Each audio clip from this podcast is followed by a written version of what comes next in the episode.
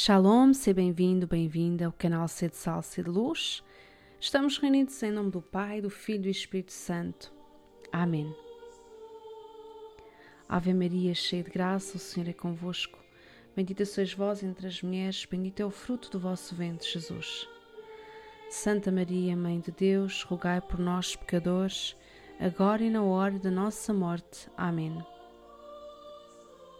Vinde, Espírito Criador, as nossas almas visitai e enchei os corações com vossos dons celestiais. Então, ontem nós meditámos um pouco sobre os efeitos da prática interior da santa escravidão a Maria, é? de santa escravidão a Jesus por Maria. E hoje eu gostava de fazer um pequeno parênteses e ler alguns excertos de um artigo do Tratado da Verdadeira Devoção à Santíssima Virgem Maria, também de São Luís uh, Maria Canhão de Montfort, no qual ele vai falar um, daquilo que Maria faz pelos seus escravos, pelos seus servos, por aqueles que a amam e que se consagram a ela e que deixam que ela faça tudo neles e por eles. Então diz assim São Luís. Vejamos agora os deveres de caridade que a Santíssima Virgem, como a melhor de todas as mães, cumpre com todos os seus fiéis servos. Então vai dizer que Maria, ao ver que a amamos tanto, ela não pode fazer outra coisa a não ser amar-nos. E como é que ela nos ama, vai dizer São Luís? Ela ama-nos porque ela é uma verdadeira mãe. Ora, uma mãe ama sempre os seus filhos, frutos das suas entranhas. Ama-os por reconhecimento, porque efetivamente eles amam-na como a sua boa mãe.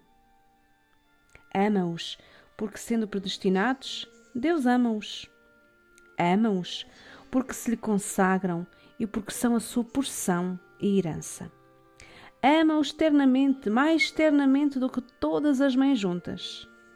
Juntai, se pudeis, todo o amor natural que as mães de todo o mundo têm aos seus filhos, no coração de uma mãe, de uma só mãe, por um único filho. Certamente essa mãe amaria muitíssimo esse filho. No entanto, é verdade que Maria ama muito mais ternamente os seus filhos do que tal mãe amaria o seu. Então, por mais que uma mãe ame um filho, ela nunca nos amará como Maria nos ama. Porque Nossa Senhora ama-nos de uma forma perfeita, com verdadeira caridade. Ela ama-nos com o amor de Deus. Continua São Luís, ela ama-nos como uma espia, ou seja, ela vê claramente os bens e os males, a boa e a má fortuna, as bênçãos e as maldições de Deus. Dispõe de longe tudo para livrar de todos os males os seus servos e para os acumular de toda a espécie de bens. De modo que, se há uma boa ocasião de merecer para Deus, pela fidelidade a qualquer alto destino, é certo que Maria procurará esta boa ocasião para qualquer um dos seus filhos e servos e alcançar-lhes-á as graças para que a levem a bom termo e com fidelidade.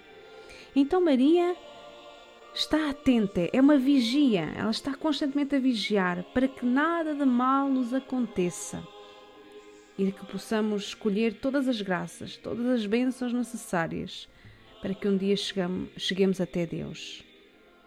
Maria dá bons conselhos aos seus servos, e se não ela própria a dá-los, falo pelo ministério dos anjos, que nada consideram tão honroso e nada lhes dá maior prazer do que obedecer a qualquer das suas ordens para descer à terra em socorro de qualquer um dos servos de Maria. Então, se não é Maria a sussurrar-nos ao nosso coração, aos nossos ouvidos, bons conselhos, serão os anjos enviados por ela quando lhe trazem e consagram o corpo e alma e tudo o que deles é, sem exceção, que faz esta boa mãe?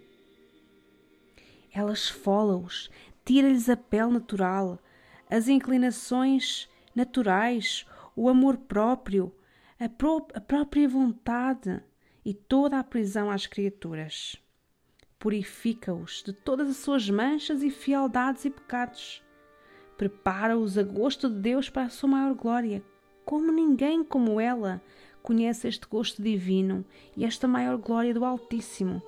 Só ela, sem engano, pode preparar o nosso corpo e a nossa alma segundo este gosto infinitamente alto.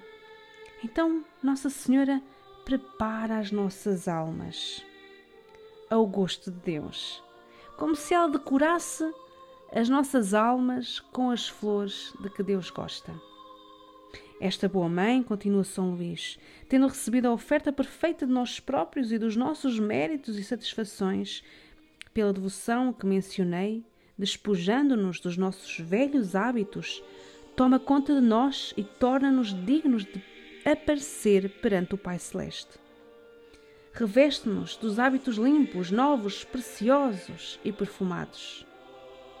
De Jesus Cristo, seu Filho, há hábitos que ela guarda em casa, ou seja, que tem no seu poder, sendo a tesoureira e dispenseira universal e eterna dos méritos e virtudes de Jesus, seu Filho méritos que dá e comunica a quem quer, quando quer, como quer e tanto quanto quer, como já dissemos. Então, esta devoção é um caminho de conversão e de santificação.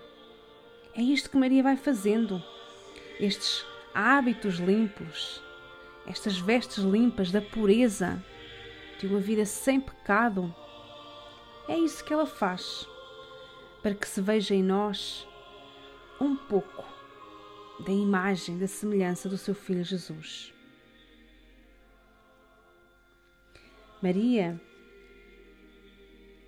mata e mortifica de verdade tudo o que há em nós de impuro e imperfeito, mas não perde nem dissipa qualquer bem que a graça produziu, mas guarda-o e aumenta-o para fazer dele ornamento e força dos seus pesco pescoços e mãos quer dizer para os fortificar, para que possam suportar o jugo do Senhor, que se traz ao pescoço, e para operar grandes coisas para a glória de Deus e salvação dos seus pobres irmãos. Então Maria também nos ajuda a carregar o jugo do Senhor, que é, é, no fundo é o amor, não é? Mas ela ajuda-nos a carregar o jugo, a cruz, o sofrimento e ela dá novo perfume e nova graça a estes hábitos e adornos, comunicando-lhes os próprios hábitos, os seus méritos e as suas virtudes que lhes legou ao morrer. Maria consegue-lhes finalmente a bênção do Pai Celeste, que não lhes pertencia por não serem primogênitos e só filhos adotivos. Através de Maria, Deus dá-nos a dupla bênção, bênção do orvalho do céu, quer dizer, da graça divina, que é semente de glória, bênção da fecundidade da terra, quer dizer que este bom Pai lhes dá o pão cotidiano e uma suficiente abundância dos bens do mundo. Então, se nós amarmos Maria, se nós nos consagrarmos a ela, ela será verdadeiramente a nossa guardiã, a nossa defensora, aquela que nos prepara, aquela que vigia por nós, aquela que nos conduz pelos nossos caminhos até Deus. Então, se nós amamos Maria, muito mais Maria nos ama. Então, não temamos recebê-la na nossa casa, no nosso coração. A minha alma glorifica o Senhor e o meu espírito se alegra em Deus, meu Salvador, porque pôs os olhos na humildade da sua serva. De hoje em diante me chamarão bem-aventurada todas as gerações. O Todo-Poderoso fez em mim maravilhas. Santo é o seu nome. A sua misericórdia se estende de geração em geração sobre aqueles que o temem. Manifestou o poder do seu braço e dispersou soberbos. Derrubou os poderosos dos seus tronos e exaltou os humildes. Aos famintos encheu de bens, e aos ricos despediu de mãos vazias. Acolheu a Israel seu servo, lembrado da sua misericórdia, como tinha prometido a nossos pais, a Abraão e à sua descendência para sempre. Glória ao Pai, ao Filho e ao Espírito Santo, como era no princípio, agora e sempre. Amém. Estejamos reunidos em nome do Pai, do Filho e do Espírito Santo. Amém.